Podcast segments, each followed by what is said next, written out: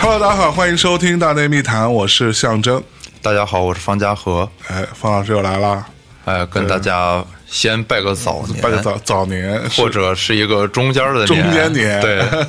不知道什么时候播哈。然后啊今年对是二零二一年的对牛年，对，那牛年看起来好像目前形势也不是太太对明朗嗯啊。，就我们现在是年前在录嘛，然后我现在目前还不知道我是不是要回家过年呢嘛对，这不是你要不要，是你能不能， 对对对吧？然后我们今儿呢就聊聊牛这个事儿。对对，牛年聊牛啊，我们之前好像猴年聊猴，反正也都聊过啊。 对，我觉着特别特别的幸运。哎呦，幸运的点是什么嗯呀？幸好今年不是马年，哎呦，要是马年聊马，跟《西游记》一点沾不上边儿，至少《西游记》里边有足够多的各种各样的牛 牛，对吧？我哎，他妈《西游记》里也有马呀，白龙马不算吗？白龙马它人是龙啊，哦，对吧？人家是龙你，归到龙那块儿，对，吧它是龙啊，它是龙，传吧传吧，传 成马，对吧？龙马精神，对是吧，龙马精神，啊龙马精神。那今儿咱们会聊到跟《西游记》相关的话题，对啊会有一些相关的涉猎，对但是呢，我们今天可能更想要在牛年到来之际，嗯，跟大家聊聊牛这个事儿，啊对聊聊牛这个东西到底在我们人类的整个这个漫长的历史长河当中，嗯，扮演了一个怎样的角色啊嗯那具体哈我就不知道了，但是我先提一个我个人的一个观感，嗯嗯，就是牛啊不容易。牛这相当不容易这一辈子是吧？这对日子过的，对。然后我们经常会说一句什么话呢？叫做牛做马，对对吧？你就感觉做牛做马这个事儿是一个莫大的恩情，对吧？就对，是就我们说俯首甘为孺子牛嘛，嗯，然后我们对牛的形容，基本上要不就是吃的是草，挤的是奶，可不吗？你看，在他活着的时候，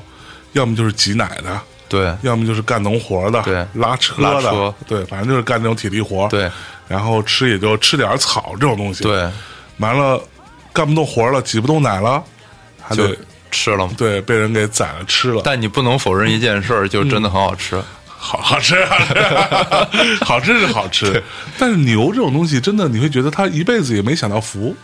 对吧？它也没有什么快乐的时候，对你永远在就吃的都是那个高纤维的 东西，然后就有点维生素什么之类的，嗯，也没吃过肉。可不吗？对就吧？但是你要想牛，可浑身都是宝，对吧？对，它这辈子，你看它牛肉咱就不说牛了、啊肉不说了，啊牛肉当然是牛宝皮，牛皮，就我们现在很多人穿的鞋，嗯，对吧？然后对用的包，哎，对吧？然说后呢那个扎的皮带，嗯，穿的皮衣，对，对吧？牛牛皮角，牛角，牛角做成梳子，啊对吧？比如说在那个 陕西历史博物馆里边儿啊，它有一个用牛角做的那样一个喝酒的那个杯子，一个酒具，哎嗯，做的非常非常的漂亮。是然后包括用牛角做成号角，嗯，然后吹。就是古代打仗的时候有那个用牛角做的号角，很早的时候，对，这还有钻牛角尖的没 有，对吧？然后就甚至包括连牛粪对啊，都是很有用的东西。对，在印度嗯用来治新冠嘛，啊，啊牛尿 那是牛 牛尿，那是牛牛尿，粪是牛粪，对，然后牛。尿治新冠，牛粪是燃料，对，还可以来施肥，什么对都可以吧。就感觉这种生物哈，好像有史以来都一直在慢慢的在默默的，是吧？为人类对历史做着贡献。是啊，就是帮助我们对去成长。对但是他自己真的没有什么特别快乐和幸福的牛生，是吧？可能我觉得也没也没那么惨， 那换你试试。对，我觉得是没那么 惨，就是子非鱼的道理嘛。哦，你又不是牛，对你又不是牛，你怎么会知道他的快乐和痛苦是什么它呢？有快乐吗？我觉得应该是有啊快乐的。是吧？这牛这个动物，肯定大家所有人都见过，嗯，对吧？我们出去自驾的时候，我们去动物园的时候，我们在电视上看的时候，我们在各种各样的那个牛奶的包装上，嗯，都有牛。对，牛是一个跟人类的历史伴随相当紧密的动物之紧一密了。相关。对，因为我们人类在新石器时代的时候，最早开始驯化的几种动物里边，嗯，就有牛。哦牛是特别特别早就被驯化的一种动物。然后，人类当时驯化牛之后，就当然一开始的时候是为了养起来吃嘛，但是。驯化牛之后所做到的第一件事，就是我们向农耕文明的一种转型，就是我们从一种捕猎的一个原始的捕猎状态，向农耕文明的一种转型。可以种植了。对，可以种植了。嗯，所以说这个地方就很不一样。大家可以想一想，因为你看，像那个马这种动物，嗯，我们说是不是有很多地方用马驯化了马之后用来耕地？嗯，其实你会发现，就很多很多都是驯化了马之后用来拉车，对或者用来当坐骑，是它就是就骑它，或者拉车用，很少用马来耕地。我们也驯化了羊嘛，是，羊这种动物，其实你说它有没有劲儿呢？它劲儿也挺大的。嗯，有点儿吧。对你也没看用羊耕地，分跟谁比？对对他自己跟人比，其实劲儿挺大的，对吧？就是牛这个动物被驯化出来，其实就是古代的一种很重要的动力来源。嗯，但我之前看过一个观点啊，就说如果没有了人类，嗯哪一种跟人类关系比较密切的动物，嗯，是会灭绝的？嗯，你知道是什么吗？其实是马。对，因为马本身是一种， 可能因为在漫长的这个人类进化的过程当中啊，嗯其实是被人类一直当做一个还蛮重要的东西，它是养起来的一个东西，对吧？对所以其实它自己没有太多的这个所谓野外生存能力，是吧？对，你说到马，我忽然就想起来，就是当时那个就印第安人，嗯，他们那儿是没有马的嘛，哦，没有就马嘛，对，当时欧洲人去的时候，也就是跟他们用马换他们的东西嘛，嗯，就他们那时候没有马，所以一直就是印加文明没有轮子，哦，所以它整个就慢很多，没有轮 子，就没有轮子，它又慢回很到多一个造轮子的事儿，对对，然后就是因为他们没有马。但其实我看过一个文章吧，就是说，其实原来美洲大陆上是有马的， 啊但是后来好像是被灭绝掉了，哈啊，就好像就是我们自己做的，是就是人类自己做的，就给可能是吃或者怎么样就给灭绝掉了。是然后所以他们就没有马。哎，不过说到这牛啊，我倒是想起来一个，之前在就是我们在节目里好像嗯也那么聊过这个事儿，但是我最近有一个不一样的观感，嗯对这个事情，包括查了一些过往的一些资料啊，嗯我也是一个会对吧翻阅资料的人啊，就是就是我们经常说这个在比如《水浒传》里头，嗯嗯嗯，这些梁山伯好汉啊都要吃牛肉，对对吧？咱们先聊聊吃牛肉的事儿，嗯嗯咱一会儿是不是吃牛 肉？咱一会儿去吃鸡肉吧 啊，，还鸡肉是吧？啊对你你这可以涮牛嘛？对对也能有那儿有那儿有， 说梁山伯的好汉啊，这些绿林的这种、嗯呃强盗们，嗯，为什么都会吃牛肉？嗯，对吧？这个是一个蛮常见的网络上的说法。对，呃，比如说这古惑仔个嘛对林冲，林冲对吧？风雪山神庙，对啊，温年酒吃个牛肉，嗯为什么老吃牛肉啊？当时这个网络上有一个很重要的一个观点，就是说当时啊，牛这个东西啊、是不允许吃的，啊，或者说不能宰，所以呢，他们吃牛肉就意味着他们很叛逆，嗯，其实说来装个逼啊，对吧？自己我不是一般人， 对吧？我敢跟官府对着干，嗯对吧？其实是有这样的一种说法，嗯，但是我最近查了查，这不是那么回事儿。其实呢，从古代开始，历朝历代都有这个禁止私自宰耕牛的这个法律条文。对，我也查过这个，嗯宋代是私自宰杀牛、耕牛，判刑一年。哎，但是问题又来了，嗯，国人啊， 这个我们中华民族吃牛是有史以来一直都没有停过的一件事儿。啊，对吧？这都是我查的资料啊。嗯魏晋南北朝时期啊，这个史料记载是这么写的：嗯中厨拌风扇，嗯烹羊宰肥牛。啊，啊，对嗯这个我就不说了，对吧？咱说唐朝、啊，唐朝时期，李白老师啊，啊李白老师写过一句著名的诗，是这样写的，对吧？烹牛宰羊且为乐，将进酒嘛，会呃须一会饮须三一百饮三百杯。杯，对吧？那你琢磨琢磨这事儿，在那时候，你看李白就可以吃，对啊嗯甚至包括杜甫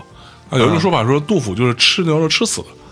从这些种种迹象，你就可以表明啊，牛肉在唐朝，嗯，就是特别普遍的一种食材。对，咱那个时对吧候聊过这个事儿。没错，然后我们再回来说啊，嗯我们就说《水浒》这个事情，水浒》讲的是什么时代的事儿？啊宋代，北宋嘛啊，宋代的事儿，对吧？宋代的时候，这个禁止杀耕牛，嗯，这是一个非常严厉的一个条款。对，这个刚刚方老师也有说，对吧？但是呢，哎，民间吃牛的这个风气啊，却也是非常盛行的啊，这个我是啊没有去查哎，没过。有查对吧？来，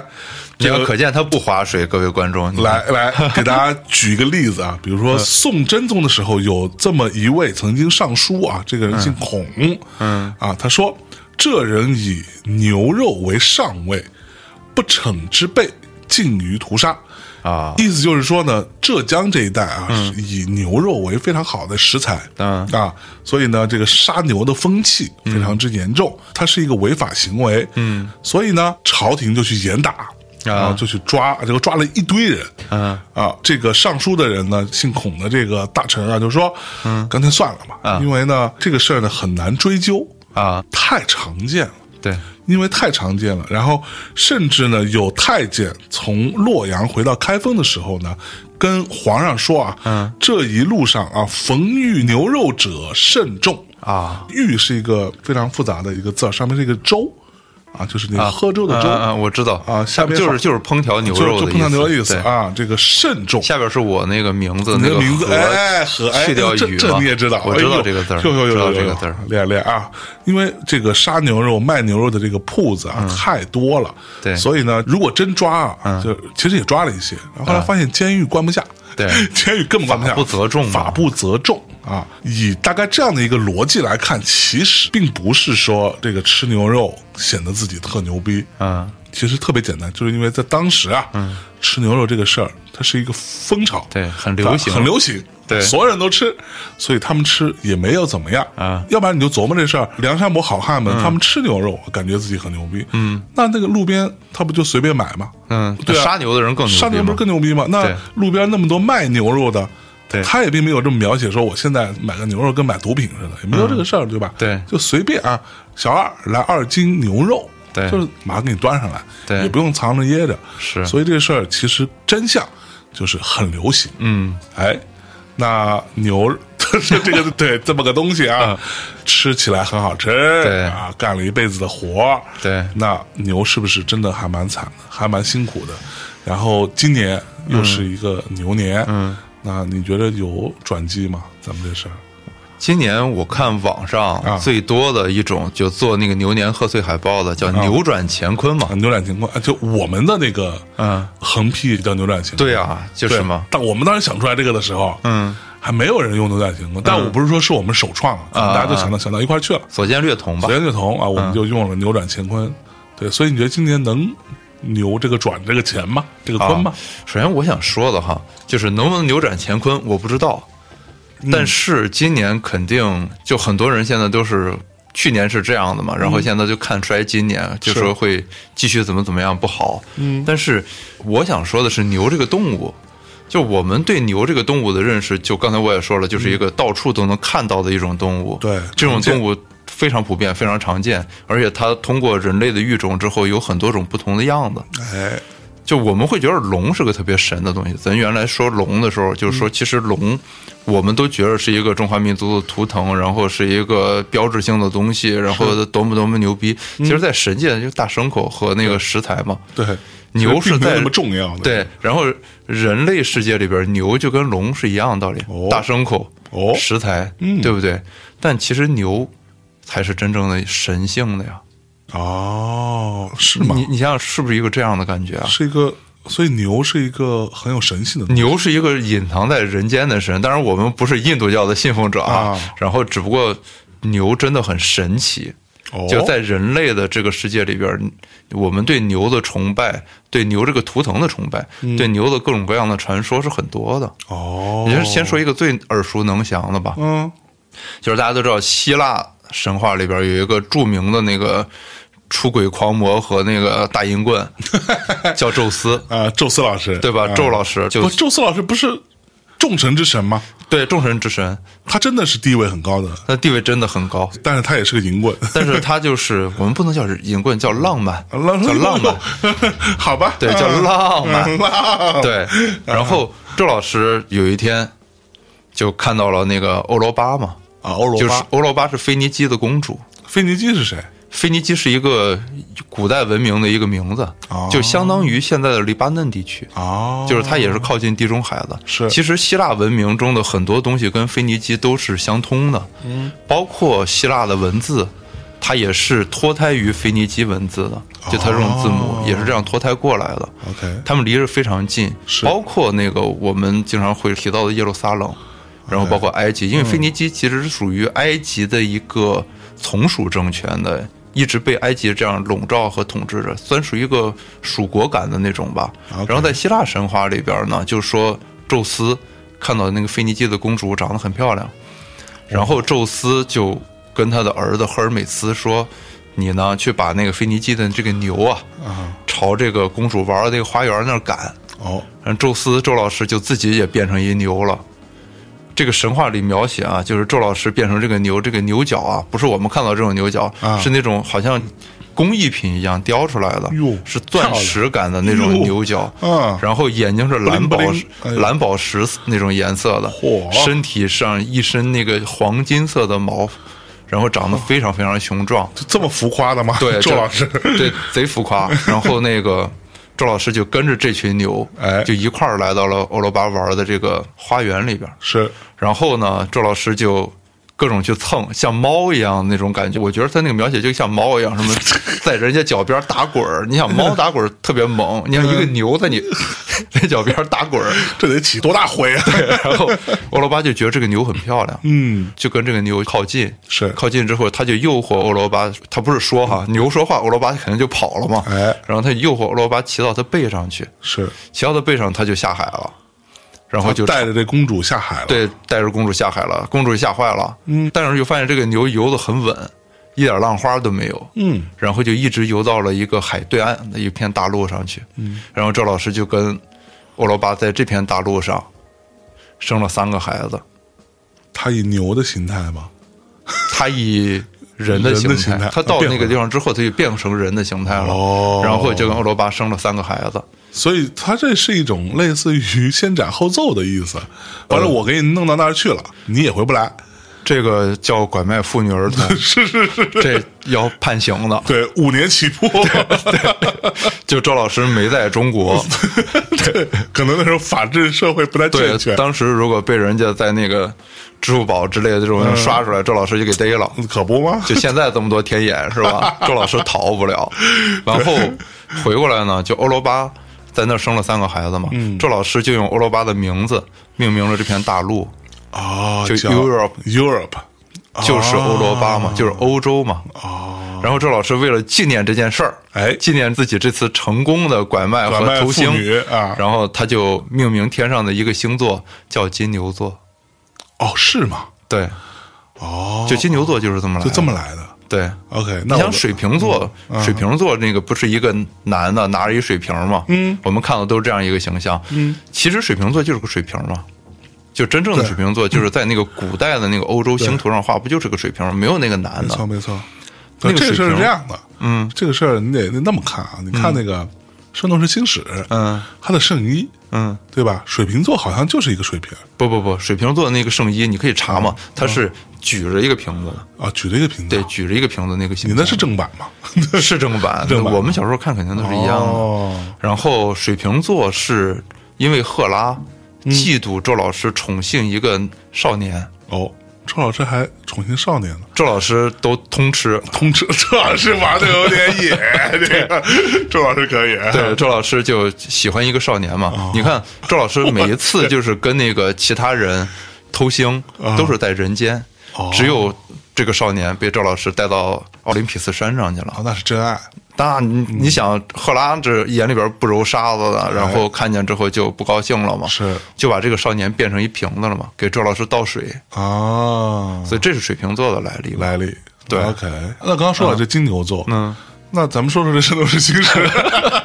所以这是一个车田正美的漫画节目，对对，突然有了兴 趣。他这个金牛座啊，嗯金牛座那个人叫什么来着？阿鲁迪巴，阿鲁迪巴。对，他是一个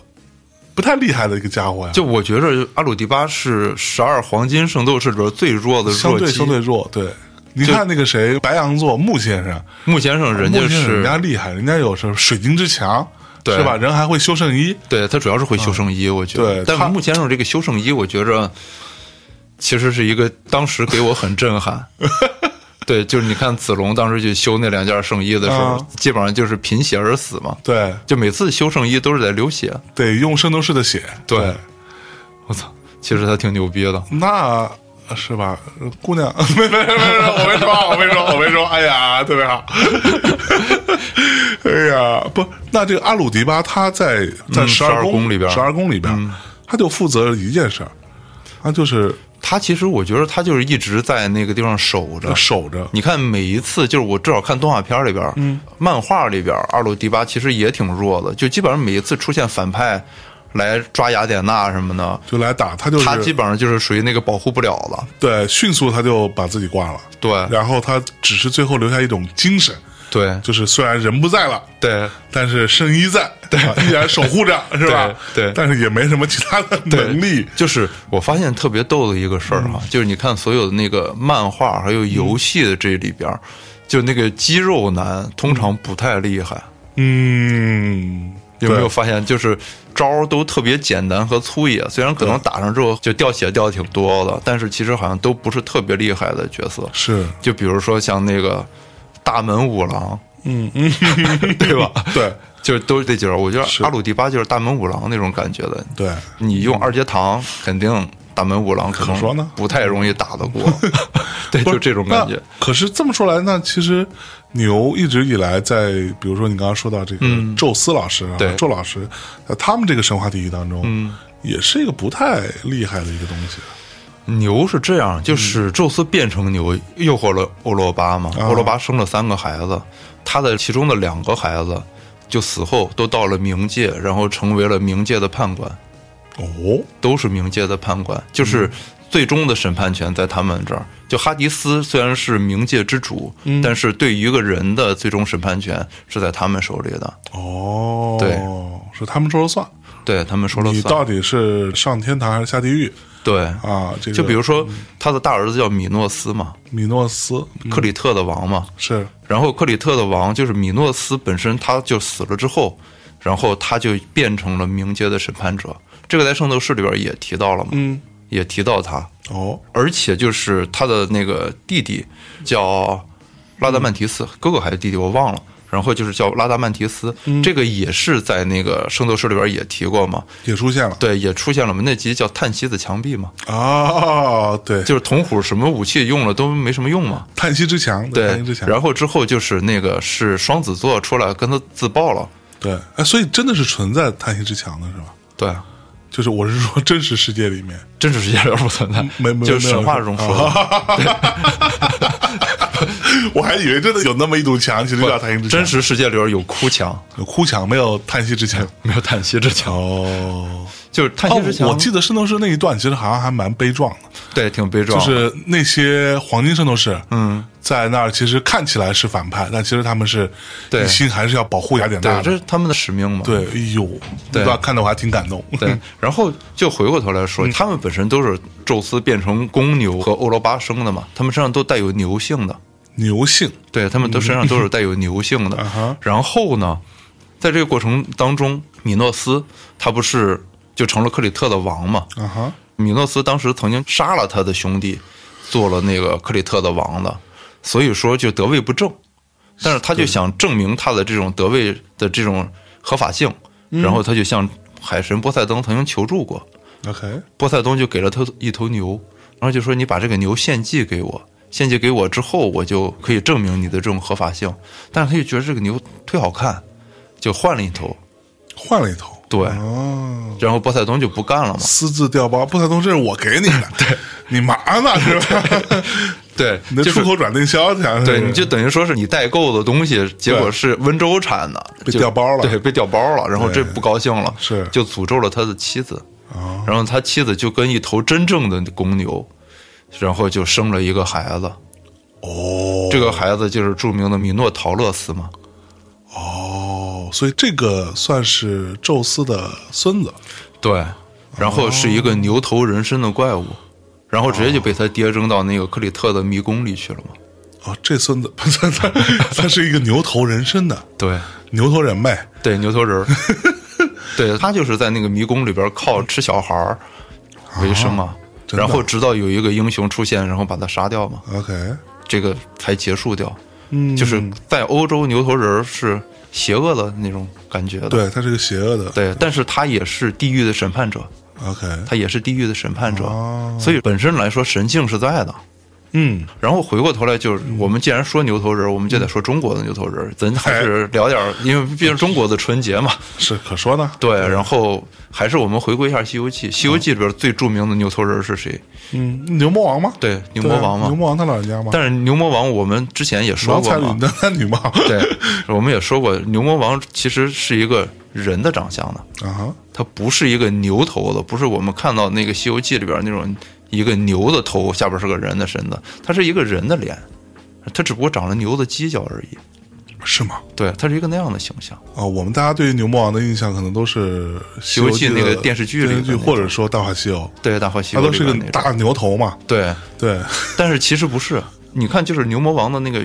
就《西游记》原文里的描写，可是没有说过他长成牛的样子的， OK，是没有说过的。啊我们可以对比一下金那他刀山 那个，那他没有说过，嗯，那他有说过他长得是人的样子吗？他也没有说过，也没有但是说过他弟弟如意真仙，啊，就是那个在女儿国，嗯然后负责那个打胎那个落胎犬的，对对对对对，他不就是一个人的样子吗？啊哈可没说他是一个怪物的牛的样子。啊，所以你认为既然他是他哥，对总不会比他差是吧？对啊在这个那不部可能分是吧？因为一家人，那红孩儿，我们论证过对，嘛，红孩儿是人啊对，对对对对对，这红孩儿也没有长脚嘛，嗯。对吧？对，但就红孩儿没长脚是当时你的观点是说他是这个先天不足嘛？先天不足是一方面，对我只是说他先天不足是他生下来之后先天不足，啊不是说他没长脚的原因。啊哈，它有个重要原因就是我们当时开过一个脑洞嘛，就说牛魔王是炎帝的后人嘛，哦，对对对对对，炎帝是牛头人身，但这个上所说的牛头只是长牛角而已，炎帝也不是真的牛头。对，不是真的牛头哎，。我记得《大话西游》里那个牛魔王好像还带了一带了带一一个鼻牛牛环的儿鼻环儿，就要有朋克精神。对，嗯，然后所以说，其实牛魔王，我觉着应该是个人的长相的，他 OK 不应该是个牛头的。嗯，这是《西游记》里边最著名的一个牛头人吧？对对吧但然是后他长了脚，对，你就看我们可以做一个对比嘛。嗯，对牛魔王的描写，就说他穿着什么，戴着什么，没有说过他长成牛的样子。哎但是《西游记》里边还有一个特别特别重要的这个牛精，嗯，就独角四大王嘛，独角四大王是谁？就是太上老君的坐骑嘛。青牛精，对啊青牛精嘛青牛精，青牛怪啊，，对，就他也是很朋克嘛，戴嗯一个白镯子嘛，是，那白镯子套一切。对，就是什么哪吒什么谁来的都不好使，我也就是不跟你说打成什么样，嗯，咱文明点儿，我直接缴获你武器，对，他那个镯子缴获了多少武器啊？他那镯子应该是一个虫洞吧，我老觉得对，差不多是那个意思对，是一个一个虫洞或者一个小黑洞这么对一个玩意儿， 就是应该是个小虫洞，然后就是打开之后对就另一空间，一四维空间，对对然后就对对就对就弄过去，全我都就一吸进抓去了， 对，就全过来 了，然后贼简单。嗯，然后就是你看对四代王的描写，就说了他长成一个牛的样子。然后那个大鼻孔啊什么之类的，然后有一个角在头上，然后青色儿的哦，青牛精，可是一个法力不低的妖怪啊。是吗？就当时他不是用那个镯子把孙悟空的金箍棒套走了吗？他很公平，嗯，他就没用他那个点钢枪，他拿了一把枪，就红缨枪那种枪，不是那个来福枪， 来福枪孙悟空就觉得有点作弊了， 然后对他就用点钢枪嘛，他就把点钢枪收起来了，啊然后说那咱就赤手空拳打，反正你棍儿被我收走了，是就跟孙悟空打了百十回合，哎呦也是不分胜负，不分胜负，对哦，就你想孙悟空打别的妖怪的时候，打个几十回合，那、另一个妖怪就骨弱筋麻嘛，嗯啊就可见青牛精很牛逼。啊，你说他要是想变成一个人的样子，不太难，是对吧他为什么没有变呢？就是他不需要嘛，他不就需是要他本身就是一个牛的那个样子，啊，这就是本身他是个牛的他呀并没有想要变成人，他不需要变成嗯人，他就在野外当妖怪，他变成人给谁看去啊？是他又不去《非诚勿扰》，他嗯给谁看可去说啊呢？嗯对不对？所以说，就牛魔王他也不需要变成人，因为他也生活在妖怪的世界里边。嗯，就大家长成什么样，其实也不是很有所谓。你就 想，大家都是那样的，就你忽然出来是个这样的，其实也挺另类的。对。那牛魔王在你的这个体系当中，为嗯什么不是一个牛头呢？就是因为我想，首先第一呢，我们今天这不正好也说是一个牛的一个这样的一个节目嘛。嗯，炎帝的所有所有的记载里边儿，虽然我们说叫牛首人身，但是这个牛首只是牛角，嗯并不是说脸也长着牛鼻子什么之类的。你可以看所有跟炎帝有关的画像、雕塑，都是这样的，就是一个大胡子老头儿的形象，或者大胡子那个中年人的形象，长着牛角。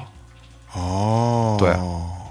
所以这个是有画像记载，这是有很多很多这样的记载。也就是嗯说，如果古代你看女娲和伏羲，在汉代那个马王堆出土那个帛画上，嗯，他们两个就是上半身是人，下半身是是蛇嘛，嗯是交尾的一个蛇的那样的状态嘛。如果牛首连理枝嘛嗯人身，对，如果牛首人身这件事儿是成立的，那古人为什么不把它画成一个牛的头呢？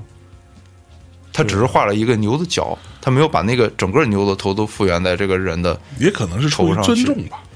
那其实不存在这个问题啊，嗯不会存在这种问题的。嗯你想，就是有很多那个其他的，比如说二十八宿，嗯有一张画叫《五星二十八宿图》嘛，啊，那张图里边就是有那个二十八星宿，比如说像那个鬼金羊，鬼金羊它就是一个羊头的，它那个画上画的就是羊头的，就该画还是画，对，那也是天上的星宿，那为什么你这时候就不尊重了呢？哦，也是尊重，对，就不能也是双标嘛，尊重这是对，不能双标 嘛。你看，像那个《山海经》里边，像《中山经》里边说过有一个神叫季蒙，嗯，龙首人身，哎那这就画了个龙头嘛。是你理论上按照刚才说那个理论，那长个龙角不就得了吗？哎，他就画了一个真正的我们看到的龙头龙的的样头子，然后一直这样沿袭下来的，其实龙头也有点像牛头那么对对吧？就是长角，然后鼻子什么的，鼻还子是其都实是有挺点像。像牛的，对，都挺像嗯的。其实牛魔王在我的整个，因为我看了他那描写，我给他开一个脑洞吧，嗯，就算是开个脑洞。其实我们在那个第二期的时候讲过这个脑洞的问题，嗯就是牛魔王其实我感觉是炎帝的后人，炎帝的后人，对，嗯就炎帝本身就是中华的创始神之一嘛，中华民族的炎那个对祖先之一嘛，炎帝皇帝嘛，对，我们老说炎黄子嗯孙，炎黄子孙嘛，嗯，他就是我们的那个祖先之一嘛。所以牛魔王其实我觉着可能他比较偏向于炎帝这边儿，哦所以他应该就是人的脸，只不过长了牛角。 OK，对，你想要不是他能又有小妾又有夫人呢，嗯，是？吧？难道就是靠法力强壮吗？你你意思说也靠颜值呗？这也得有点儿吧，有点儿对，至少是个人，是你吧？想，就是任何一个年代，颜值就是正义，对，真的，任何一个年代错都是颜值就是正义。我们看过什么燕子使楚什么的，燕子不就因为长得矮小，然后被人瞧不起吗？对然后所以才有那些事儿，就是任何时候都是这样嗯的。包括那个曹操那个著名的捉刀人这个故事，不也是这样吗？是，都是这种，嗯就颜值就是正义。你看牛魔王是为数不多的在《西游记》里边有媳妇儿的，有媳妇儿，对吧？嗯再就是奎木狼有媳妇儿嘛，关键他的媳妇儿还是一个自愿的就自由恋爱的自由恋爱，就至少是一个美女的样子吧？对啊对吧？就他的那个小妾，嗯，不也是一个美女的形象吗？虽然是狐狸变哦是的，狐狸变，但是对至少是狐狸变成了人，对对吧？对啊，啊所以说牛魔王肯定是有颜值的，啊不是大家想象成长成那样，然后嗯蠢萌蠢萌的一个样儿， 不是。我估计至少那个脸儿得吴彦祖吧，哟，是是不是是啊？哈，这行，对吧吴？彦祖长两个牛角，嗯嗯，可以， 有点意思，对吧？嗯你就想，其实还挺帅的，这跟长不长脚没关系。哎，对，可是他为什么把自己的脚给变掉呢？ 就还是那句话，没有必要嘛，哈哈，是对吧？没有必要嘛。他生活在妖怪的世界里边，他没有必要嗯就变成差不多那个行了呗。角。对嗯，他也是差不多先生呗，对，呃差不多是就可以天真，是吧 代表我很天真。然后牛魔王就是一个这样的一个形象啊。你就看整个说到牛魔王，说到牛魔王，我们就会想起来，就是中外有很多关于牛的这种嗯，各种各样的神话传说嘛。哎没错而且这些神话传说里边，牛都是一个挺神性的感觉的。牛魔王，包括你刚刚说的什么青牛精，嗯这不都反派吗？他们不算是真正的反派。嗯你想牛魔王，他只不过就是因为他孩子那件事儿，啊然后还欺负了他媳妇儿，啊，所以他才跟孙悟空作对，那叫反派嘛？那搁谁身上谁受了？对，你也是把我孩子没错嗯给抓起来了，判了一无期，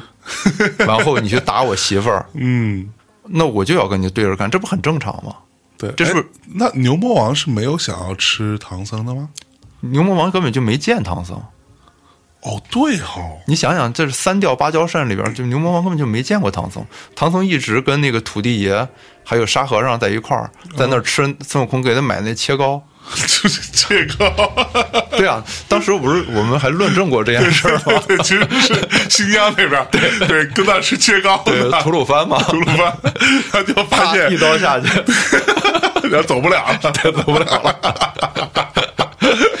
不就这 样吗？是，所以牛魔王虽然是他们那个八十一难中一难，对，但是他并不是一个主动要来攻击、要来对啊吃唐僧的这对么啊一个妖怪就是他儿子是主动想吃唐僧的，啊而且想叫他爹来吃唐僧的，是对吧？对啊但牛魔王没有，牛魔王当时跟他的小妾玉面狐狸过得很舒服啊，是那可不，自御己前在御那死嗯个看那个修仙的书呢啊，水乳交融啊的，对，然后是孙悟空去找牛魔王，然后牛魔王才说：“哦，这不行，嗯，你干这么多事儿，对那不你才行，来找我对，你把我当兄弟，是对吧啊？就是一个这样的一个事儿，所以牛魔王才跟他打起来的嘛。 啊，而青牛精不也是一样吗？青牛精不想吃唐僧吗？青牛精没有想过吃唐僧啊，啊哈，青牛精是在那儿变了一房子出来嘛，啊变了一房子出来之后，唐僧当时饿了，唐僧就啊又饿了。是，然后又饿就跟那个孙悟空说点个外卖，嗯，孙悟空就买外卖去了嘛。然后八戒他们仨人就到处寻摸，看见那房子了，嗯，说去画点圆。进去之后发现没有圆可画，嗯就几个死尸在那儿骷髅嘛，上面有个穿着一个衣服很好看，哎他们就把那衣服拿起来就穿了，穿了之后那三张罗网就给套了，是他是这样的。啊哈，但是青那牛那他精，套了他不是为了吃他吗？你不是为了吃他呀，嗯人家那个人就套谁都行啊，啊，就愿者上钩，对，你想，如果嗯要是他就是专门为这个团队准备的，他是不是应该准备四家啊？哦，有对吧道理，对，还有 猴呢？对啊，猴儿不算个人物吗？难对 道、啊，是猴吧？是最应该套的那个吧？是是是嗯就理论上，你要是说就为这哥四个准备的，你应该准备四家。哦，对你应该是很清楚这件事儿的。四大王从来没有说过要吃唐僧，嗯，而且四大王就是原著里边就说了，说你师傅偷我东西，所以我才抓他们的，嗯啊，是他自己踩进来的，是我没有引诱他，对啊他是这样的， ，OK，所以就，那你想想，所以嗯你认为他们算反派吗？他也不嗯算反派，他们不算反派。你就想你家东西被偷了，你抓着小偷之后，你会不会跟他动手？嗯，就你跟他碰见了，你会不会跟他动手？是一样道理。对，就所以这个还是很合情合理的。可是他就是比如说牛魔王跟他，嗯，难道都不知道这个传说吗？吃了唐僧可以长生不老，牛魔王一千多岁，他牛魔王不需要这个东西 了，应该。哦，就牛魔王已经过了那个坎 儿了，已经修完了这事儿，对，就是妥他已了经成了，他的学分已经机够了， 对，对他已经成了。嗯青牛精就更不用了，青牛精是什么？ 嗯，是太上老君的坐骑，哎，他还差这个吗？是哦，这个让我应该证明一下一个事儿哈，就青牛精应该理论上来说算是老君的司机，嗯，他不应该算是坐骑，因为老子出函谷关的时候啊，是坐在一个牛拉的一个板车上的， OK，就所以哦说那个牛应该是司机，是对，他不是坐骑，他不是坐骑骑在是牛那背上车，对他坐骑是那车，啊，太上老君不是骑牛的，不是骑骑牛是牧童，是牧童遥指杏花 村，木头还骑，骑牛不都是牧童吗？ 嗯嗯，嗯就我们对那个老子骑牛的这个形象啊，嗯就一直就觉得是这样一个形象，是《封神演义》给我们带来的。啊你看《封神演义》里边就是这三大教主，啊哈，老子骑一个青牛嘛，嗯然后元始天尊骑一个四不像嘛，嗯，就是后来给了姜子牙的那个，对，然后再就其实是四不像其实就是麋鹿嘛，不是麋鹿，不是麋鹿啊，不是麋鹿，他那个像不是那个像，他那个像是你那个姓儿，不是那个大象哦的不是像，大象的象不是大象的象。哦，对 OK，四不像是一种很凶猛的动物。是你想，你骑个麋鹿出来，就是你等于说你就是骑了一保护动物，圣诞老人吗？就 对 哎，白胡子，对就 对，元始天尊人也白 胡子，对对吧？就没口 袋儿。没口袋，然后没穿一身红，没戴红帽子。哦，红帽子那是后来的事儿，最早的事儿是绿色儿的， 哦，圣诞老人最早是绿帽子啊？最早是绿色儿，什么颜色都有，是后来可口可乐定型的那个红色的。哦，真的吗？，对，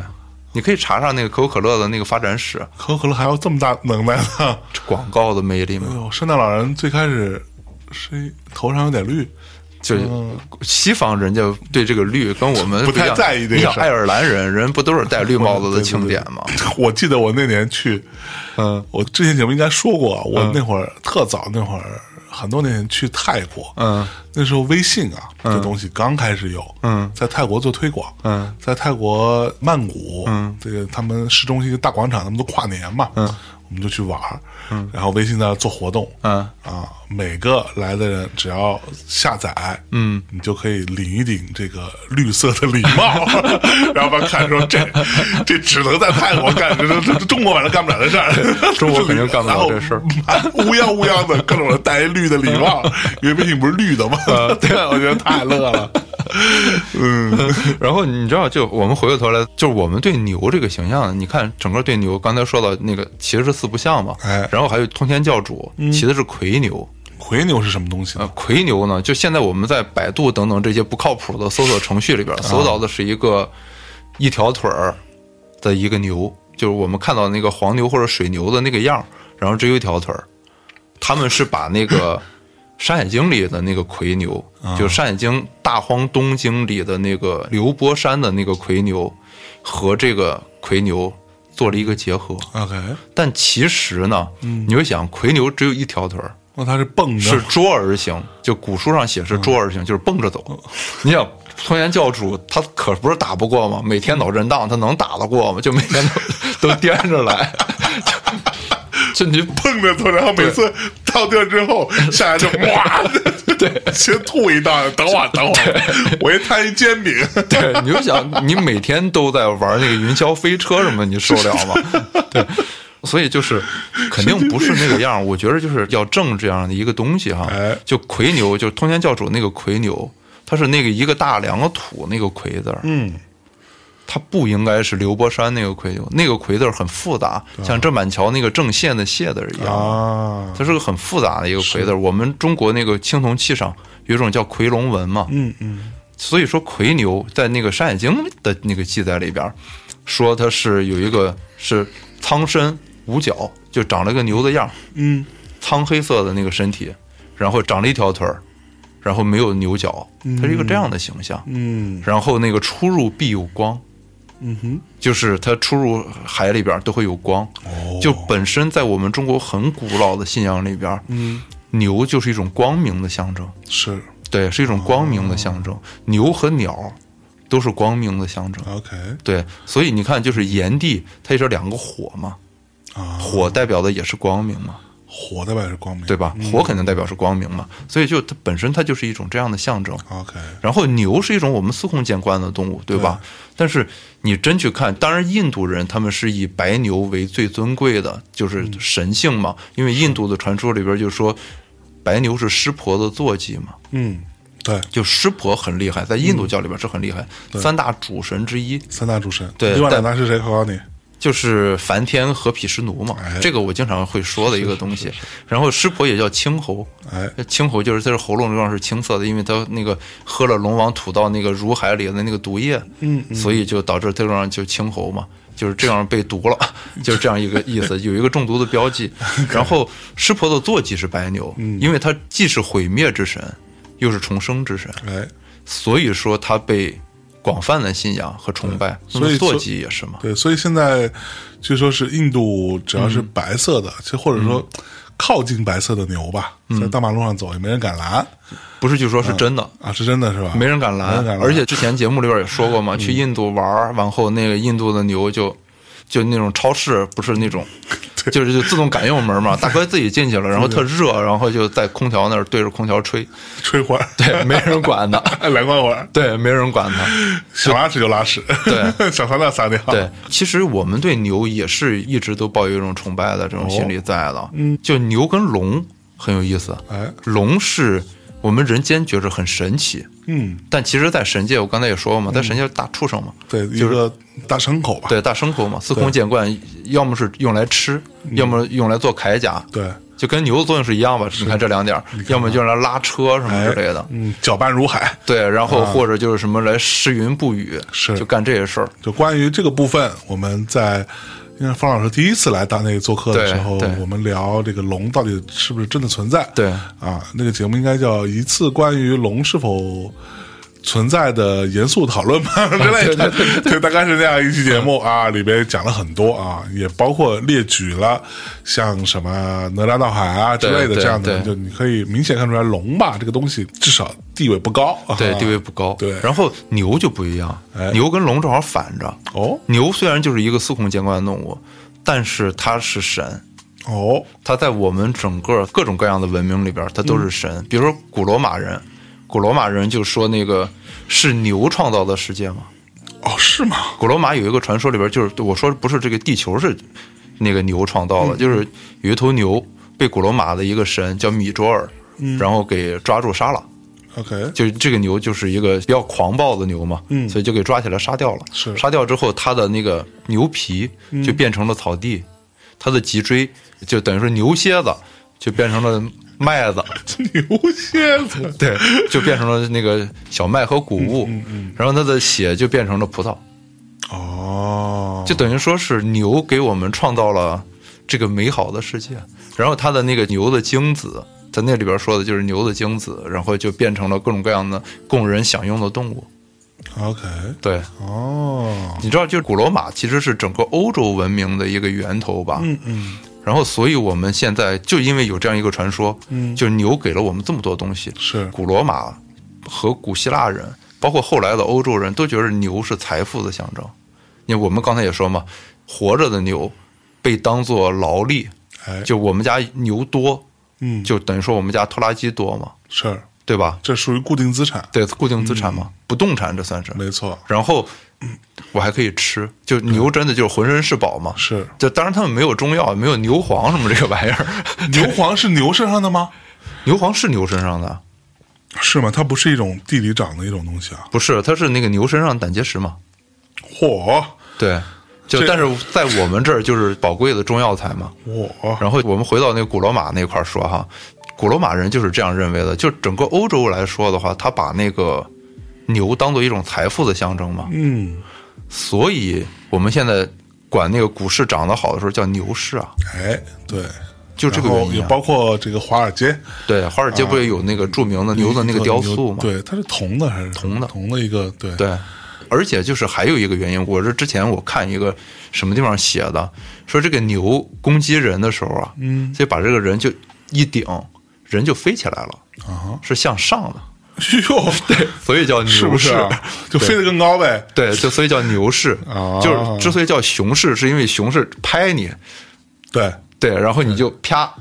拍地上了，对对是向下的，所以叫熊市。哦这个我不知道出处在哪儿哈，是但是就是有这么一种说法。哎那回来就是牛，你看它是一个这样的一个状态，就是它是很有神性的一种。没错，就虽然它到处可见，嗯，但是它真的是我觉着哈，是一种生活在我们人类世界中的神。 OK，对，嗯而且其实牛魔王到最后，就牛魔王大家都知道，就打到最后的时候是什么样，就它变成一个白牛了嘛，，嗯对，就是几千丈高的那么一个白牛的一个样子嘛。它并不是黑牛，其实对，它不是黑牛，它是个纯白色的牛嘛。然后后来被嗯那这个个白牛跟印度教的白牛是一回事儿，其实就现在有的那个学者哈、他们会说，因为牛魔王跟那个鸠魔王音很像，就有人怀疑是用鸠魔王这个音译过来的，啊因为鸠魔王本身就是跟戒指王争夺过玄奘法师的， ，OK，就都想请他去在自己那儿嘛，啊就是很崇拜玄奘，想请他去，但是戒指王不放，为了这件事儿还发动了战争呢。啊，对，是一个这样的，就是鸠摩王本身就是在玄奘取经的时候是真实存在的，是而且就是在很多记载里也都有，所以就怀疑说是后来后人就把这个鸠摩王写成牛魔王，作为那个三教芭蕉扇里边一个很重要的一个角色哎来存在。哎，对，这是一种考中的说法，但是我觉着就是这个音其实差别还挺大的，嗯，也会不会是这样，我不知道。是对我只是说把一个我看到的说法转述给大家。嗯，那然后回过头来说，你说就牛魔王他这样，他变成一个大白牛嘛，嗯然后后来他的命运就是被哪吒和那个他爸托塔李天王两个人给带走了嘛。嗯就后来服了，然后把芭蕉扇交了，嗯然后他被带走了。带走了之后，就带到佛祖那边去了，是，对吧？嗯，我们说过很多次，就是佛祖生活在犀牛贺州，对，生活在西边的那个世界。嗯，原来也说过一个问题，就是犀牛贺州上有什么？有昆仑山嘛？是，昆仑山就是在那个上，就西王母他们在那儿，当时就是炎帝部落，他们最后的神农剩下的那波人，不就是用种植蟠桃的这个技术，换取到那个犀牛贺州昆仑山上去住吗？对，后来变成了仙人。嗯他们是从人修炼得到了超凡的能力，所以变成仙人嘛。嗯，所以牛魔王，我想这是我的脑洞啊，不是真的啊。牛魔王就被李靖和哪吒带走之后，等于说是回归到炎帝部落里边去了，回归到炎帝他们那一支里边去了，认祖归宗了。嗯所以你后边也没有再听说过任何跟牛魔王有关的事儿，也没听说过他变成什么。比如说那个黑熊精，啊，就不是当时被观世音菩萨带走了吗？是，然后就收了嗯看门了嘛，就去传达室工作了嘛。对，然后牛魔王你就没听说过，嗯，然后红孩儿被收了之后，善财童子嘛，对嗯这个都是有后续的，就又见到了。是，然后猴儿去了那么多趟，嗯也没再见过牛魔王。嗯，这时候我再开一脑洞吧，就是牛魔王后来是什么？藏传里边儿，唐卡里边儿嗯哦有一个特别威武的像，叫大维德金刚。大威德金刚，对，，大威德金刚，大小的大，嗯威武的威，嗯那个道德品质的德，嗯，大威德金刚，就是他应该是文殊菩萨的愤怒像，愤怒像是什么意思？就是生气的样儿，哦，就好像那个大势至菩萨和金刚手菩萨，就是一个是慈悲像，一个是愤怒像一样的，它有很多个化身嘛。愤愤怒的还能变身呢，对啊，变穿赛亚人爆了呗，豆不是 应该，对不对？是是是 是然后嗯就暴走八神嘛，啊就就不一样嘛。是，然后大威德金刚就是牛头的，嗯它有九个头，它最中间主头就是一个牛头，不过它是那个青黑色的， ，OK，对，不是白牛的样儿。是，所以那我这个怎么解释呢？那我没法接受，所以我说开一个脑洞嘛，嗯，我只是开一个脑洞嘛，是不是他们有什么连接？嗯我不知道啊，我不知道，也有可能，对，有可能有什么连接，是也可能没有，嗯但是就是他的形象都是一个牛的样儿。啊然后他都以一个战神的一个状况出现，但是有一个地方，哦战神，其实算是一种战神。嗯，就大威德金刚不是战神啊，他嗯们都是一种力量和那个震慑力的这种象征啊。 OK，对啊，就是这个你要说，我还可以再去做一个连接吧，嗯就是有一个应该是佛家的一个书里边儿，嗯就佛家里边儿就说那个白牛车啊，是大乘佛教的意思，就得到大乘。唐僧去取经取的不就是大乘佛法吗？因为他在那个南瞻部洲修的是小乘佛法嘛，嗯然后他要去德成大道修大乘佛法嘛，嗯是白牛车的意思，或者白牛的意思，就是得到大乘佛法的意思。哦，在什么语是这样在的？佛教里边就是这样的，是这个意思法华经》里边就写的过这个，啊就有那个扶白牛或者白牛车这样一个说法。是， 《坛经》里边也有这个说法，嗯就是叫常遇白牛车，嗯等于说是你就正道了。 ，OK，它是有这样一个说法。你看，就《西游记》最早的时候，孙悟空跟唐僧刚相遇，唐僧他们遇到的第一个困难是什么？不是白龙马，对吧？啊，对，是六个贼嘛，嗯就是六个毛贼嘛。是然后这六个毛贼就捡净强盗，嗯然后孙悟空就给他们都给打死了嘛。嗯，打死了，唐僧当时就说你怎么杀人了什么之类的，孙悟空就不高兴了，要拿棍儿打唐僧。啊，然后后来就走了嘛，说我不保你就走了嘛。嗯后来又被龙王爷给劝回来。他回来之后，唐僧不就骗他带了那个紧箍咒嘛？嗯就这是第一个。那六贼的名字叫什么？眼见喜，耳听怒，什么舌长嘶，什么之类的。你想谁会叫这个名儿啊？嗯是， 这就是谁会叫这个名？对，谁会叫这种名？谁会姓眼睛的眼？你 就想姓鼻子的鼻什么之类的，就你就想这个姓儿，他这个就是已经说的很明显了，而且是六个。对这个就是《心经》里边说眼耳鼻舌身意嘛，啊，叫六贼嘛，要灭六贼，这是孙悟空的第一、第是一那个等等，那《心经》里面说这个眼耳鼻舌身身意意，对是要去掉的东西吗？对是要去掉的东西。为什么？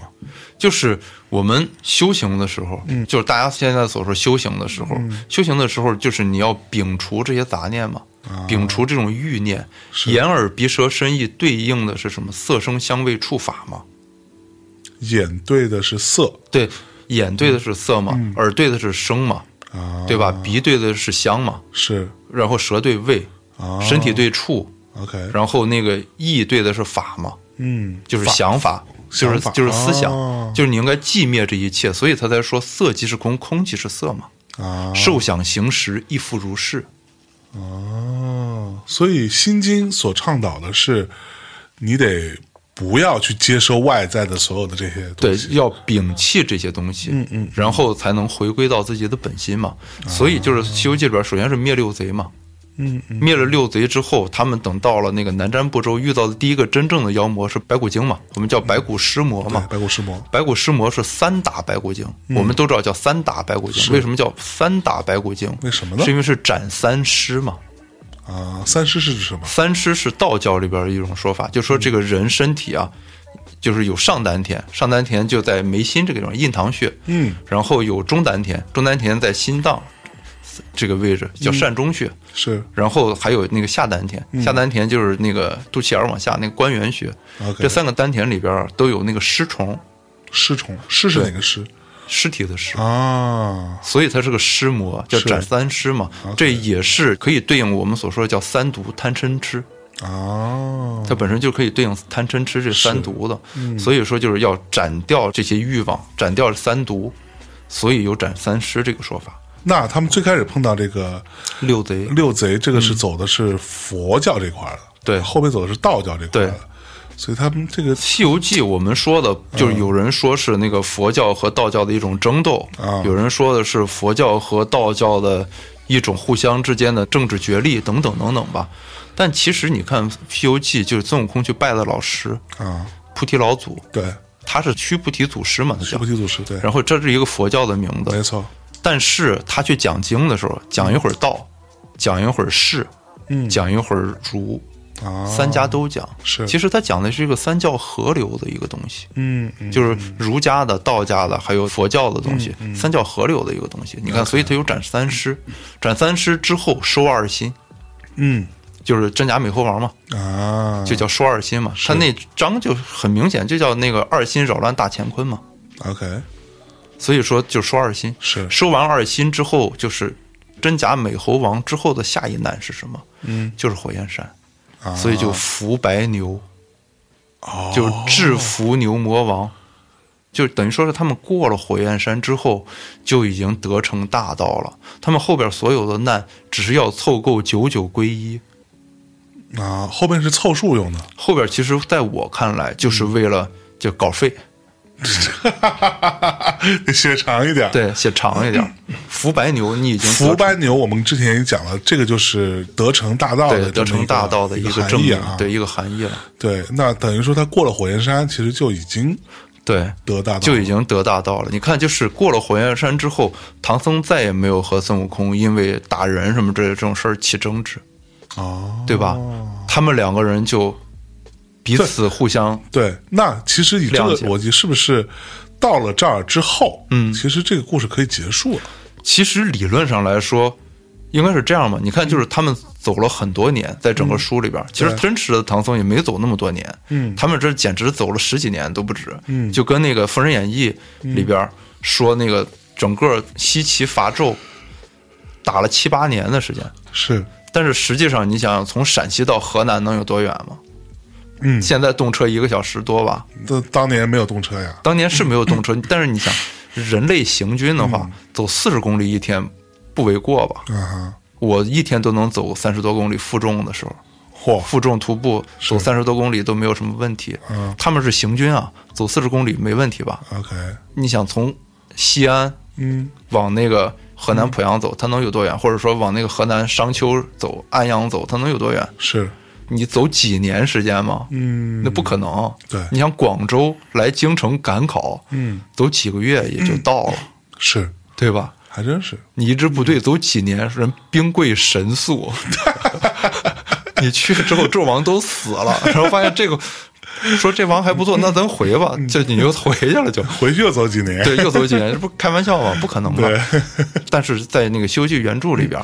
他们走了很多年，一直都没走到。是没走到的原因就是还没成嘛，嗯，就因为没成，所以没到。哦，明白了，对啊，是所以服白牛之后，其实你就可以走道了。嗯就你已经得正这个道了，是，你已经知道什么是大成了，就你已经有服白牛这个隐喻在了。嗯就理论上你可以在这个上就后边他们就再往那边走，就一路顺风到了就得了呗，对，何必再凑那么多这些出来呢？嗯就是因为第一是这些故事好看，嗯然后第二页数、字数、版权是版 权费，因为正好到通天河的时候是一半儿嘛，就是西天走了一半儿了。嗯五万四嘛，他不是十万八嘛，嗯这走了五万四了。然后通天河之后就是女儿国嘛，嗯女儿国之后就镇压美猴王，就到那个吐鲁番了，就是火焰山这个地方。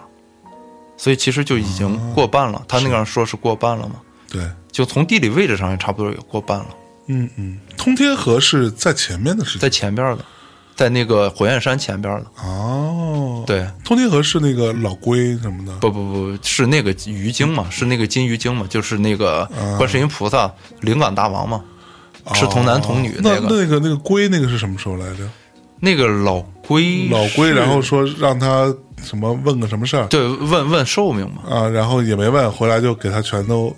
老龟是在通天河，没错儿，啊哈，对他就是在那个通天河里边，就是被那个灵感大王占了洞府嘛，嗯然后后来把灵感大王打走了之后，他们说怎么过河，然后那个老龟就说我来帮你们驮过去，嗯驮过去对驮过去之后，然后就问寿命嘛，才有了最后那个凑数的第八十一难嘛，是，对。然后回来发现就被老龟丢河里了。对，然后才发现那个书是那个无字儿的嘛，然后再又回去要什么之类的，才有这所以个事老儿龟在呃火焰山之前，嗯，哦，对，我怎么老印象中火焰山是特别早的事儿火焰山可能我觉得就跟三打白骨精一样，就是它很著名，啊？主要还是因为它很著名。对对对对，对你想，就有一些像灵感大王这种通天河这些事儿，我们就不是特别的那个，就是有些故事它是很突出的。嗯嗯就像那个狮驼岭，我们之前说的，是它是一个非常非常有特点的一个难，嗯其他的难基本上就是摇人儿。就是去了之后，师傅抓走了，然后打电话摇人儿，摇了人儿来了之后，然后就给人一顿削， 啊削完之后就那个就过了这栏对，就就 过了，就好多不都是这样的嘛？是，然后就有一些是很不一样的嘛。嗯嗯嗯，这个不一样的就记忆就比较深刻，就像我们说那个三大白骨精一样嘛，它本身就很短，它只有一章，嗯对但是大家记忆都很深刻，是因为那电视剧的原因嘛。嗯，对，火焰山也是这个原因，哎就是因为电视剧的原对因，所以让人觉得很深刻的印象。没错，嗯但是你想想，像牛魔王这个，嗯，他是一妖怪，对吧？你刚才说他为什么不是反派，我也说过他为什么不是反派。如果他是个反派的话，为什么没有人去灭他呢？嗯哼，就孙悟空也不是主动去灭他的，嗯是被动，因为要过火焰山这件事儿才去找他的，啊他们才有了后边这些事儿，没有主动找上门儿。而且算是孙悟空先动的手，对，对吧？ 就孙悟空通常都是师傅被抓走了，嗯，迫于无奈动手。这次是孙悟空先动手，嗯，先打的牛魔王，而且孙悟空说实话，我觉得理亏了，嗯就怎么着你也是拜把子兄弟，对，你就不能打个招呼吗？对啊，勾引二嫂，啊然后 然后打人孩子什么的，对给人孩子抓起来什么之类，全是这个。牛魔王其实应该是一个地位挺高的，他不应该算是妖怪了，已经。哦嗯虽然他叫牛魔王，其实所有的原著里边对他的称呼叫西方大力王。可没有说他叫牛魔王，他牛哦魔王的那个称呼只在最前边的时候，就他跟孙悟空结拜的时候说牛魔王、鹏魔王、角魔王、荣鱼王什么之类哦的，只有在那个地方才提到这个，到后面就不叫这，这个后边一直叫他大力王。那他后面是升级了吗？他不是升级了，就这么说，牛魔王到底是不是妖怪嘛？啊嗯哈，我一直不觉得他是妖怪啊，他其实是一种神嘛。刚才我也说，我开一个脑洞，他是炎帝的后人。假设他真就是炎帝的后人的话，嗯那他理论上来说，他的那个级别不应该低啊。嗯，毕竟炎帝的级别在那儿放着，他跟皇帝一个级别的，对，就所以牛魔王的级别并不低啊。嗯，所以你看，他跟那个万圣龙王都能称兄道弟，一块儿去饮宴喝酒什么的，是而且他也没有祸害过任何。你就妖怪通常都是吃人为生，牛魔王没有嘛，嗯，有产业的那种。牛魔王没有吃人，对，而且有没有发现牛魔王是有车的？他有什么车呢？碧水金睛兽啊，啊，如果他是妖怪，他也是唯一有坐骑的妖怪，是，挺牛逼的。所以 level 很高，对，来往很高啊了，。出行标准也不低，对啊嗯我觉得他都不算是妖怪，嗯他完全不算是妖怪。嗯那在这个部分，嗯也就是可能有很多新的听众啊，嗯嗯嗯，方老师再给大家稍微讲解一嗯下妖精，嗯啊神仙哦啊，这个是我自己的设定哈，就不是真的是这样的。哦是吗？对，这是我自己的设定。嗯，神很好说，嗯神因为它是士字边儿的嘛。嗯，其实古代的这个就应该说甲骨文那个时候，神其实是一个闪电的一个形状。嗯，就是一个曲里拐拐的一个闪电的形状，甲骨文里边就跟那个申姓的那个申，嗯，是一个字，后来加了一个士字边儿，士字边儿哦是什么？是祭坛嘛？嗯士是祭坛的意思，所以神其实跟人没有关系，神是自然之力， ，OK 就是他天生就是神啊就像那个神族或者叫心灵族一样，嗯他是天生就是那样的，是是他不是人变成的，啊人变成的顶多叫仙，嗯也就是超人，是就撤离人类社会的一批人。啊，我们现在写的这个简体的先是是在山里边的人嘛，嗯嗯对，就基本上就是山区人民，就是重庆人 民，重 就就是仙仙人，听太牛逼 了，都仙人都是嗯仙人， 就山区嘛。然后它其实以前写法是一个单人旁一个谦嘛，一个繁体的那个搬迁的迁嘛，是就脱离人类社会独居的一帮人啊嘛，所以叫仙嘛。仙啊，鬼就不用说了，嗯，就人死了之后，或者说动物各种各样死了之后变成的叫鬼嘛。嗯妖是什么呢？嗯，妖是动物变成的，啊怪是植物变成的。是精是什么东西？精是没有生命的东西，通过不断不断的修炼而成的。比如嗯白骨精，白骨精没有生命，它就是骨头吸日月精华啊哎变成的嘛。是所以它叫白骨尸魔，它都是一个不入流的一个东西。嗯然后大家你就看那个里边说的很多各种各样的经，比如说那个像《搜神记》，甘宝写的那个《搜神记》里啊边有那个棒槌成精，对对对对对在对，里边有那个什么棒槌成精，对然后叫细腰。嗯就是腰很细，可不是嘛棒槌，你像棒球棍儿，它不就是细腰细吗？对， 对，它它就是这样。就所以说，就是这种物件儿，嗯老物成精，这个应该叫。哦，对，就像那个这日本的嗯那个各种百鬼夜行里边，就有那一只眼的伞， 穿着一个那个踏拉板儿到处跳的那玩意儿，对，那个叫精。 挺神的，对 挺可爱的，对，叫精嘛，嗯嗯，所以说它是有这样的一个区别在的，啊，然后回来，你就想，我刚才我说牛魔王，其实我觉得他更像是一个神，只不过他是一个在野的神，啊，他没有实权，对他没有实权。这就回来说到一刚才我们说的这个就炎帝的问题，嗯，我们叫炎黄子孙，但是在战国时代各种各样的书籍里边，通常说的是黄炎，不是炎黄，就皇帝在前，炎帝在后。为什么呢？这个应该就是因为一个战胜和战败的关系，在我看来，就是因为是皇帝和炎帝在阪泉有一战嘛，三战之后，是然后炎帝部落败了，炎帝失败之后就跟皇帝合流了，啊，史称版权大战，对阪对对阪泉大 版战，权大战啊， 对，大家就是靠砸钱，嗯，对对， 看谁有钱，对，开始有钱，嗯然后反正就是后来是皇帝赢了嘛，皇帝赢了之后，所以我们才有了这个炎黄这样一个说法。 是，但是炎帝刚才我说是牛为图腾的，嗯大家还知道蚩尤，啊蚩尤是牛和鸟这两个为图腾的。嗯牛和鸟这两个图腾，牛我们首先会想到炎帝这边儿，对吧？嗯，鸟会想到东夷，嗯，就山东丘陵地带那块儿，山东丘陵地区那个地方是以鸟夷为崇拜的东夷文化。哎嗯，也就是说，蚩尤它是兼具这两种文化在的好。蚩尤其实跟炎帝也有很多很多各种各样的关系。嗯，这个等着有时间我们可以专门讲一期这种东西的时候，会讲一下中华民族我们这个土地上生活的人。他们之间的这种河流和演变的一个关系是什么样子的？所以说，就蚩尤和那个炎帝他们之间，就是部落之间，应该也是一种联盟的关系。 OK，但是这不炎帝败了，然后被融化到黄帝部落里边去，嗯蚩尤不服，于是才有了后来的逐鹿之战。啊，然后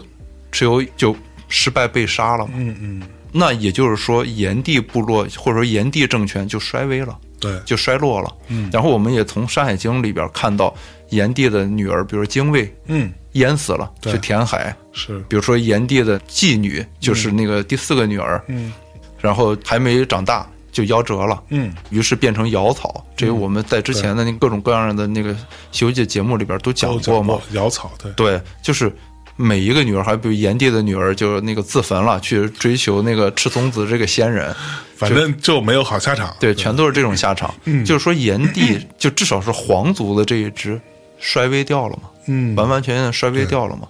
如果牛魔王他也是炎帝部落，就我这个脑洞是成立的话，大家觉得成立的话，我都这样了，我是不是应该夹着尾巴做人？嗯，就是我超然物外，我有很高的身份，是，但是我至少得表现出我不再去争，不再去抢，我要隐忍，对，啊要不是我也完了，是对不对？哦，就是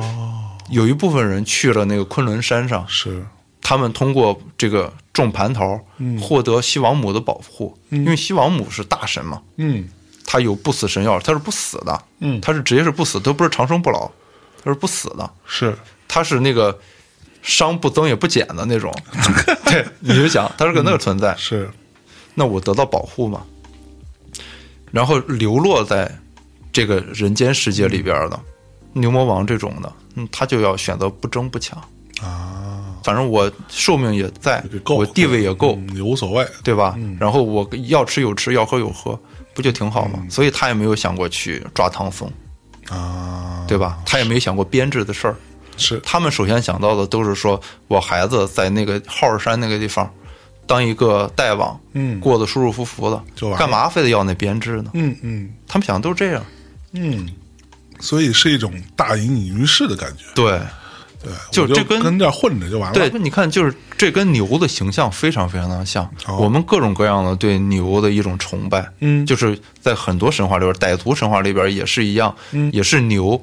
就是牛神，生了仨蛋，哦，生了三个蛋之后，让那个鹞子孵这三个蛋，鹞子是种鸟嘛，嗯然后孵这三个蛋，把这个蛋有一个蛋破了，就走出很多人来，嗯，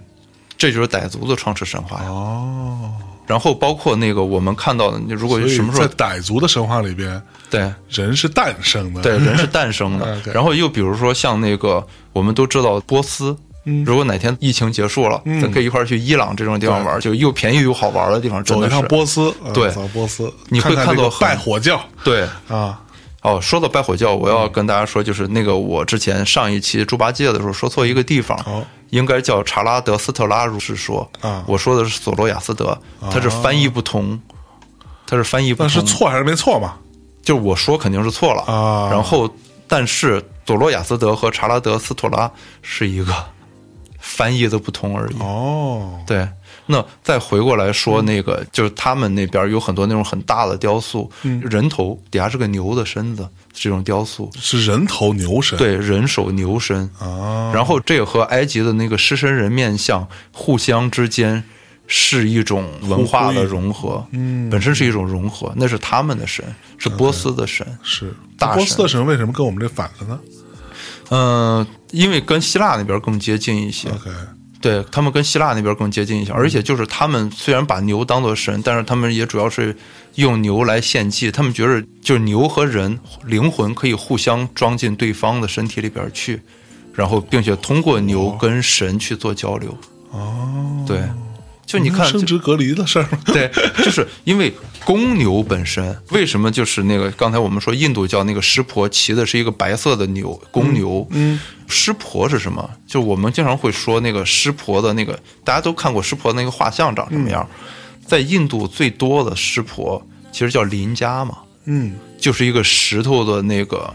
男性生殖器的那个感觉的形儿。哦，是生殖崇拜。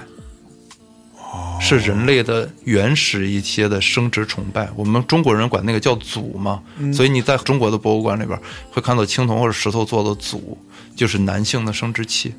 OK，对，然后这个跟牛是有密切相关的。，对，因为公牛，你看刚才我说的那个宙斯的神话也是一样，嗯公牛本身就是生殖崇拜的一个很重要的象征。哦，然后，所以皇帝部落是蛇嘛，后来我们现在就管它叫龙，嗯其实就是蛇加上牛角，对嗯就已经是龙了，就是最基本的龙的样子了嘛。然后蛇也是一样嘛，嗯因为蛇的形跟男性的生殖器的嗯那种形状的类似，是也是一样的道理。哦，对，所以就是说，因为有这种生殖崇拜，在母系时代的时候，就我们会看到很多那个石和陶做成的那个维纳斯的形，他们管它叫维纳斯，其实就是丰乳肥臀的女性形象。对到了父系时代的时候，就开始做这种祖的形象，嗯，就生殖崇拜的一种表现。是所以牛在我们人类本身的这个崇拜里边是非常非常高的一种，其实它是一个生活在人间的神。嗯它真的是一个生活在人间的神。你别看你这样去用的，我一直有一种观点哈、嗯哼我有一种这样的感觉。就前次我来找你的时候，咱一块儿吃饭，嗯，我不是给你推荐那个《最后的问题》那本书嘛，嗯是那个小说嘛，对，就最后一句话，嗯要有光。对对吧？于是就有就有了了光光。你就想这个事儿本身就，我也推荐给大家去看哈、嗯是就那个短篇小说阿阿西莫夫老师，对，对就是阿老师的对阿老师那的个短篇吧短篇，对，当天晚上就看了。嗯，当时我记得我是先看了一个中文翻译的版本，嗯然后我看了几个，我觉得翻的有点个人觉得不太好，嗯嗯嗯然后我就去看了英文版，嗯，对，然后其实英文原版也不是很难读了，也对比，较不是很难读，就单词量没有那么大了，对其实你读一下英文原版也挺有意思的，对。对，会很有意思。到最后那个终极的计算机吧，你这么对理解对叫 AC，对然后他在获取了所有的资料。对啊，所有的资讯之后，然后他得出了一个结论，然后他对就说要有光，对，然后就是一样的道理，回到我们刚才说的这个话题里边，我有一个观点：神是什么？嗯，人是什么？嗯，就是神是人的神。这句话好懂吧？神是人的神，对，人是神的神，人是神的神，对，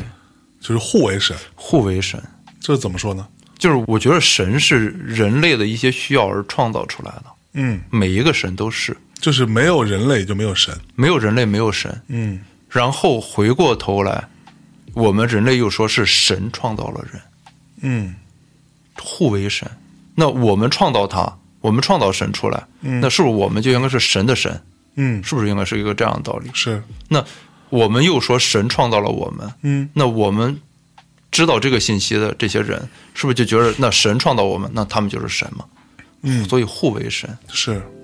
嗯，对，这个在中国的传统的一些这个民间传说啊，这嗯种神话故事里也会经常会出现。对啊就比如说动物修嗯炼之后啊，它需要人对啊，来给它命名，对它才可以得到嘛，对啊对吧？或者说人说啊，你现在可以成为一个人了，嗯，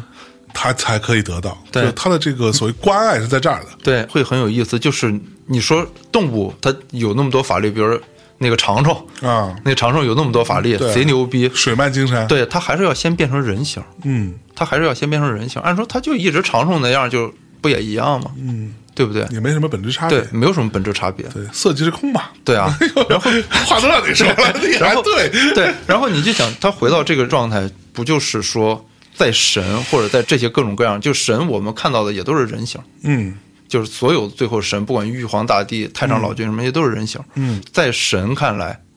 人形是一个终极形态，嗯但在我们看来，神还有那么样的法力。，对，就所以我觉得是个互为的关系。是回到牛这个上就是这样，它就是在人间的一个，啊这样的感觉觉。不管是嗯炎帝，还是宙斯变成的，还是湿婆的坐骑，对，等等等等，是，他们每一个不都是在这样走吗？嗯，哎，对啊，其实我们今天看牛哈，嗯，我觉得还有一点，就是我们刚才也说了，它可能是对于整个人类的发展历史、发展对它我们漫长的发展长河当中必不可少的一个东西，对，用日漫里的词儿，这叫羁绊。羁绊。对，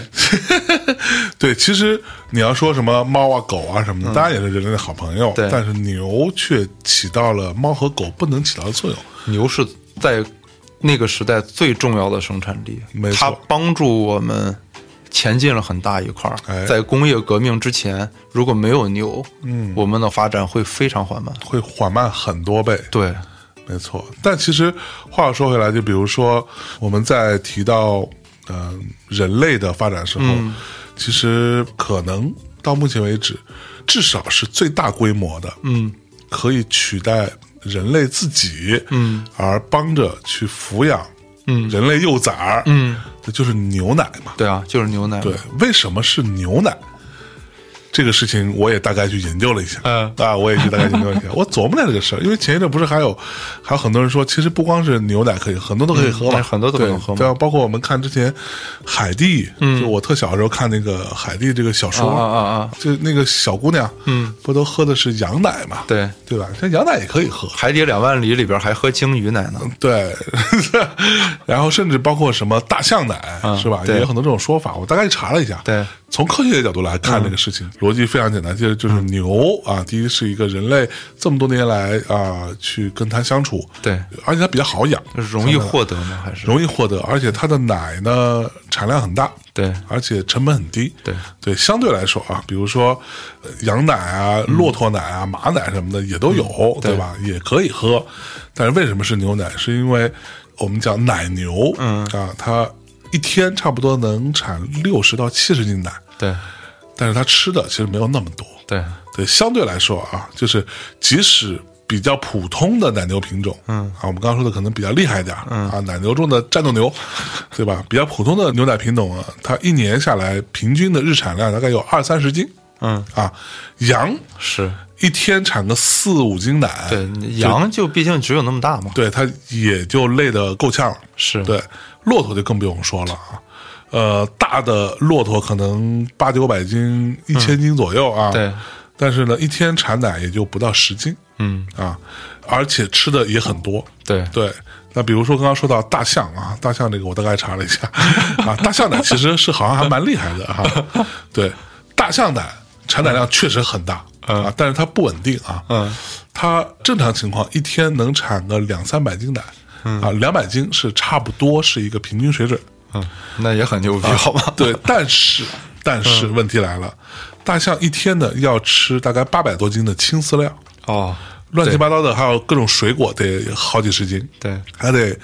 配上至少十斤左右的大象饲料，对，饲养成本过啊高那，成本大概是牛的几十倍，嗯，但是它的产奶却只是牛的两三倍，嗯啊，大概是这么个数，对投入所以产出比投入产比太低了，对所以啊，牛奶是一个人类经常会使用的，嗯，比较流行而的嗯且就饮你品，想，那个两千多年前那个埃及的壁画里边，就有人在挤牛奶的，牛奶，对哎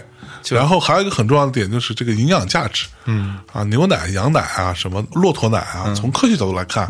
其实半斤八两啊，就是营养水准差不多，甚至相对来说，牛当中的就是比较好的牛奶，嗯，它的蛋白质含量还稍微高一点，嗯，对，那其实并没有什么本质区别，嗯。那当然，人类就会用牛奶，所以很多，甚至有很多小孩儿就是吃牛奶长大的。对，对他可能刚开始吃过点儿母乳啊，可能像现在啊我嗯就是，对，是我就吧是对你就是吃奶长大的，对我是吃牛奶长大的，嚯，对，没吃过母乳。难怪你 看你真的 这发育的，我觉得正好是借着这个时候嗯嘛，所以我刚才我就说特别巧合，也特别幸运， 就是正好今年是牛年，哎我们就可以聊一下这个《西游记》里边的著名的这个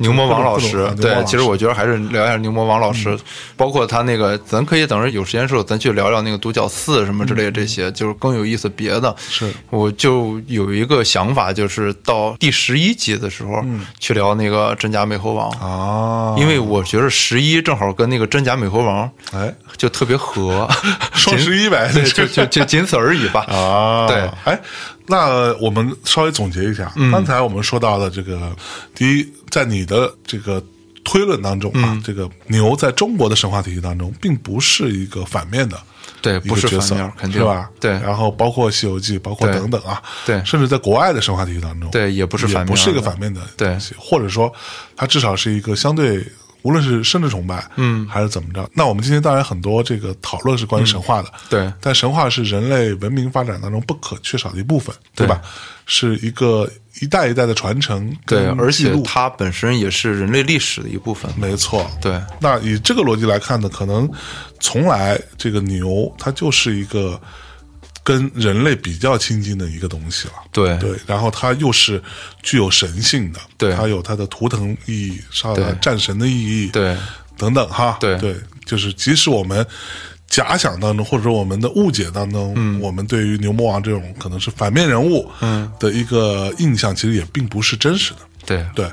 那我们今天聊牛，嗯，这个事儿，你认为牛其实是就包括我们刚刚说到这个牛奶啊，嗯什么耕种啊，那其实牛是类似于上天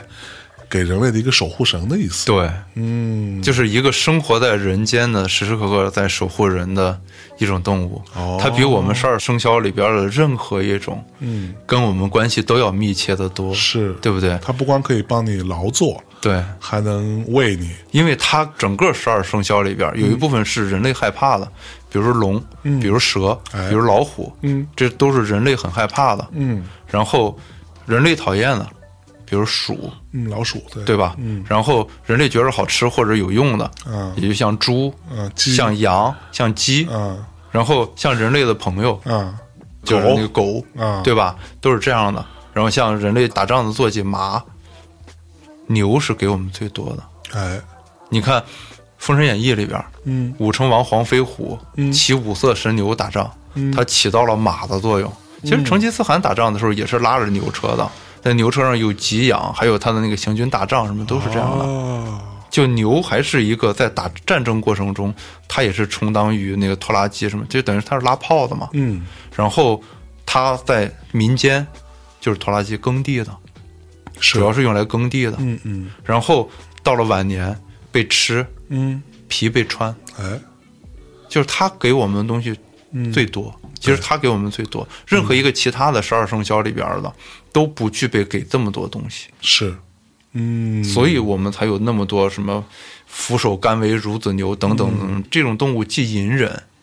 然后又不停不停的往外在给予嘛。是我是有这种感觉在的，没错，而且它又本身很雄壮、很威武。嗯对嗯我刚才说欧洲人，其实不光是欧洲人，就当我们还是处于打猎为主的时候，牛都是财富的象征，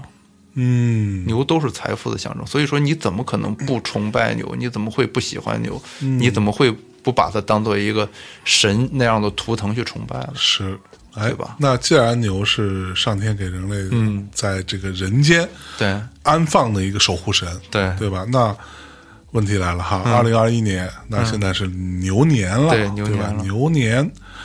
呃，你觉得从今年的这个啊牛年的这个角度看，你觉得有转机吗？咱们这个社会，咱嗯我们不这知个道，世界嗯我我不是未来学家，我也不能预言哈。然后我是这么觉着的，啊我自巍然不动吧。啊，就其实这是牛最重要的一件事儿，我觉着，嗯，就是我们上一期讲的是猪嘛，嗯，猪是水为下，所以老子说那个上善若水嘛，哦，牛在十二地支里边是丑嘛，丑丑嗯牛嘛，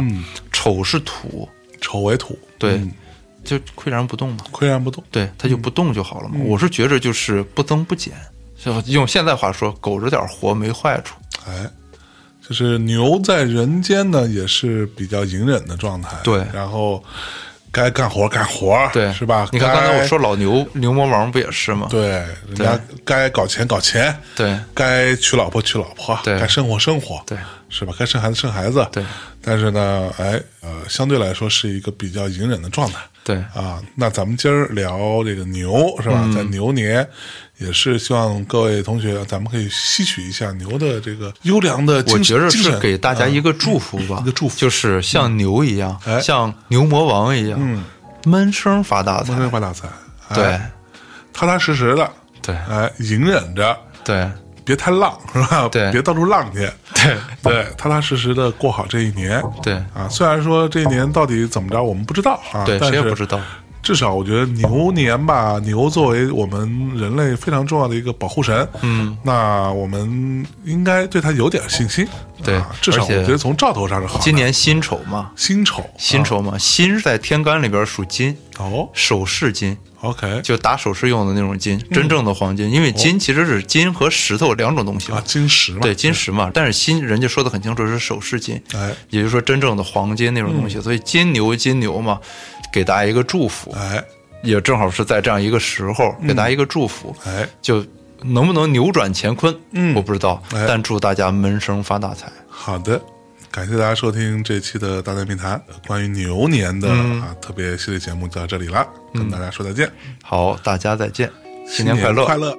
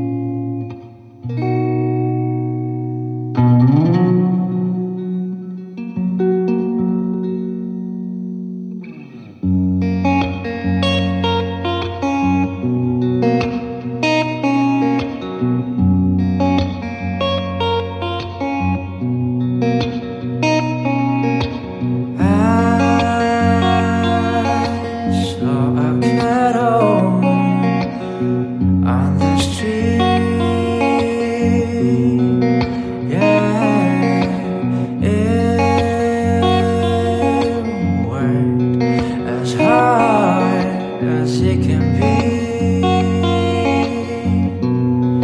Yeah, if there's a hole in the road, am I falling? If there's a hope in the world, it will seize it. So I write song, feeling the calling. I try to know if that is we all hate to be. Control and see ourselves trapped in a place we don't belong. Oh,